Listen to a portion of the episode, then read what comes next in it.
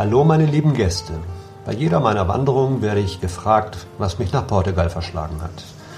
Da sich so viele Menschen dafür interessieren, habe ich beschlossen, an dieser Stelle etwas von meiner Geschichte zu erzählen. Ich bin 1963 in Essen geboren und im Münsterland nahe der Stadt Aarhus aufgewachsen. Die letzten zehn Jahre, bevor ich nach Portugal kam, lebte ich in Berlin. Nach Abschluss der 10. Klasse begann ich eine Lehre bei der Bundesbahn als Elektroniker. Später folgte eine Ausbildung zum CNC-Techniker. Mit Mitte 20 hatte ich als Betriebsmeister schon Personalverantwortung für einige Mitarbeiter. Das lag mir überhaupt nicht. Ich war einfach noch zu jung dafür und zu unerfahren. Nun stand ich da oben auf meiner Erfolgsleiter, verdiente gutes Geld, hatte Ansehen und Spaß an der Arbeit. Nur die Vorstellung, dass ich das mein ganzes Leben so weitermachen sollte, widerstrebte mir und ich suchte Veränderung. Ich unternahm seinerzeit mehrere Reisen nach Indien. Zuerst für sechs Wochen, dann zwei und drei Monate und zum Schluss blieb ich ein halbes Jahr, davon drei Monate in Nepal. Als ich dann wieder zurück nach Deutschland kam, war ich nicht mehr derselbe wie vorher. Ich wollte irgendwie nur noch raus aus Deutschland, raus aus dem modernen Sklavensystem, raus aus dem Funktionieren müssen. Ich war mittlerweile Ende 20 und lernte eine Frau mit Kind und Hund kennen. Und wie der Zufall so will, wollte sie auch aus Deutschland auswandern.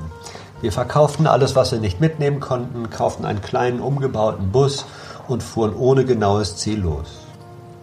Angepeilt hatten wir schon Portugal, weil meine Freundin dort äh, schon mal gewesen war, es schön fand und auch Freunde von ihr dort wohnten. Als wir 1993 an die Algarve ankamen, suchten wir ein Haus und fanden einen aufgegebenen Bauernhof in der Serra de Monchique in einem kleinen, fast verlassenen Dorf. Inmitten der Natur und umgeben von den letzten echten Bergbauern ließen wir uns nieder. Ich fing an, mich intensivst mit der biologischen Landwirtschaft zu beschäftigen.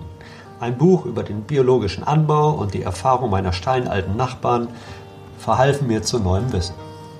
Ich hatte Erfolge und Misserfolge zu verbuchen und jede Menge Spaß an der Sache. Doch leider konnten wir davon unsere Existenz nicht beschreiten.